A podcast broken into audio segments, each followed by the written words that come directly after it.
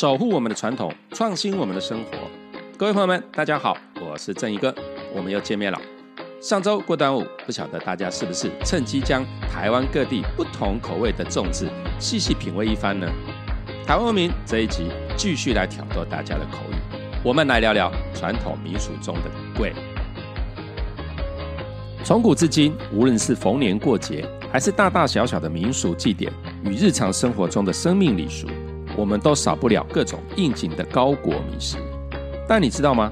这些糕果除了应景好吃之外，果还是节庆的象征，甚至带有一些神圣的意涵。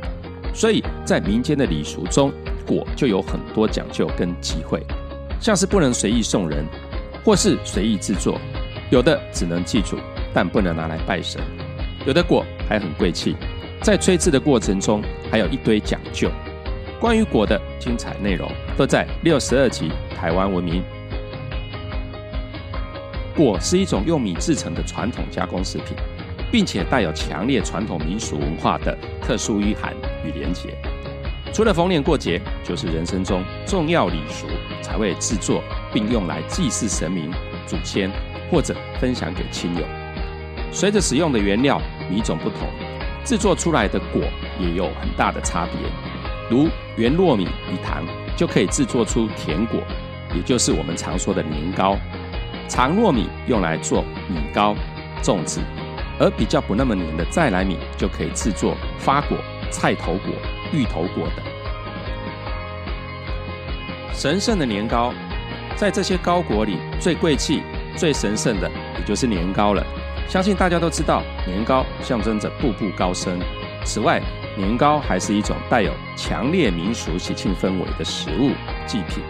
除了岁末年初会出现之外，年糕在人们重要的人生大事中，像是婚嫁、买房入厝、生男丁等大喜的时候，也都会登场，被制作用来祭祀或作为聘礼。在拜拜的时候，年糕除了可以祭祖之外，也适用于祭祀，像是玉皇大帝、三官大帝等尊贵高级神灵。另外，年糕的制作也有许多禁忌，例如一年内有办过丧事的人家不能制作年糕，所以传统民俗中，家有白事、出嫁女儿才会送年糕回娘家。也因此，随便送人家年糕也被视为生活当中的禁忌。像是台湾早期的农村社会，人情味十足。如果遇到邻居家中有白事呢，那么隔壁的呢就会多做一份来送给对方。在台湾早期农村社会，糕果还是一种经济能力的象征，特别是甜果、年糕，可以制作甜果的人家就代表家里经济还不错，所以甜果在某种程度上就与家运的兴衰画上等号。一旦果做得好，发的漂亮就代表家里运势好，所以在吹果的时候，许多老一辈的人会特别的忌讳，举凡像是产妇、刚生产完不久的猫狗、月事期间的妇人，或是带孝之人等靠近厨房。当然，小孩子也不可以在蒸笼旁边乱说话，这可能导致整批果吹制不成，像是蒸不熟。果体塌陷、发糕不开花等灾难，而果没做好，也就预示着家里的运势不太吉利。即使到了现代，这些治果的禁忌还是相当有说服力的。也有不少人都表示，有时候还真邪门。如果在吹果的过程中遇到了这些事，老一辈的人还会在家里撒一些盐米，或者在蒸笼旁边放一些艾草，来驱邪除秽。发果除了神圣的年糕、甜果之外，发果是年节岁时常见的糕果。由于发果顶端有裂开，像是开花的样子，所以被视为会发财、发达、好兆头的吉祥糕点。客家人也把发果的裂痕称为笑，裂得越开，代表赚越多。比起甜果年糕，发果相对的更加普遍。即使不是什么特殊的节日，许多人到庙里也喜欢准备发果来拜拜，以祈求财运跟事业都能大发。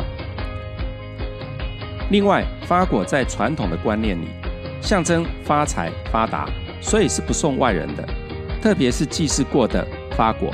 不过，如果是公司开工拜拜的发果，则可以分给员工来使用，象征大家发财。红龟果，红龟果可以说是台湾人最熟悉的糕果了，客家人称为红板。红龟果通常是讨喜又充满食欲的油亮红色，令人食指大动。里面包裹着花生碎、红豆或芝麻等内馅，再印上吉祥长寿的龟纹，放在一片果叶上，是许多长辈童年的最爱。台湾通史就提到，台人岁时庆贺必用红龟，象其行也。红龟果象征着长寿、健康与福气，而发果则是发达与发财。这两者。普遍出现在所有节庆拜拜的场合。此外，红龟也常常用来做寿、小孩满周岁与祭祖等，都有祈求子孙繁荣、兴旺与长寿的意味。不过，据说小孩满周岁的红龟果不宜带有寿字、万字等花纹。在台中东市，每年正月十五元宵都会举办新丁板节，就会制作超大的红龟果来拜拜。并且分送给大家，至今已有百年历史。早期的农业社会，家中如果有男丁出生，都是家族大事，所以当地的客家族群就会统一在元宵节当天制作新丁板，也就是红龟果，堆叠在神明祖先面前，祈求小孩平安长大。所以红龟果也有添丁兴旺的意涵。红龟果的制作与发果、甜果有很大的不同。需要各种不同的吉祥模具之外，还必须先制作好果脆、龟脆，也就是先用糯米粉与冷水揉制成面团，再将其放到滚水中煮熟。煮好的糯米团子就是果脆，又叫做板娘，可以拿来制作汤圆。将果脆加入更多的糯米粉，佐以沙拉油、砂糖揉制成果团，再染色包馅。上模，最后以大火来蒸熟。千载果、卡纳桂、红龟果，还有一个亲戚叫做卡纳桂，现在已经不多见。千载果外表跟红龟果很像，只是较为扁长，表面则印有一串古钱，口味也都是甜的。千载果象征财运亨通、四季进财，通常是讲究的拜天公、三界公或财神的仪式才会出现。草仔果、超阿贵，相对于红色的红龟果，草仔果顾名思义就是绿色的。绿色的外皮通常是用艾草或是鼠曲草做成的，带着淡淡的草香，所以也叫鼠曲果。气卡贵、草仔果或是青团，客家人则称为艾板。清代官方的重修台湾府志就有三月三日采鼠曲草，河粉为果，见事之余以香赠矣的记载。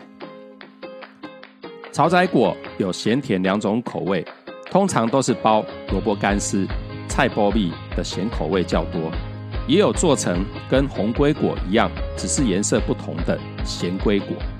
不过多数都只在清明时拿来祭祀祖先、扫墓，不会用来拜神，所以也叫做清明果、木果。鬼月的果，在农历七月的大型普渡中也会出现龟果。但不是红龟果，而是白色的龟果。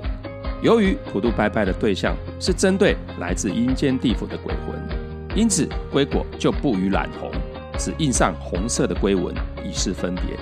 另外，台湾有些地区普渡拜拜还会出现类似发糕的碧桃与摩诃这两种鬼月限定的特殊糕点，相传拿来拜好兄弟，能让其心开意解，离苦得乐。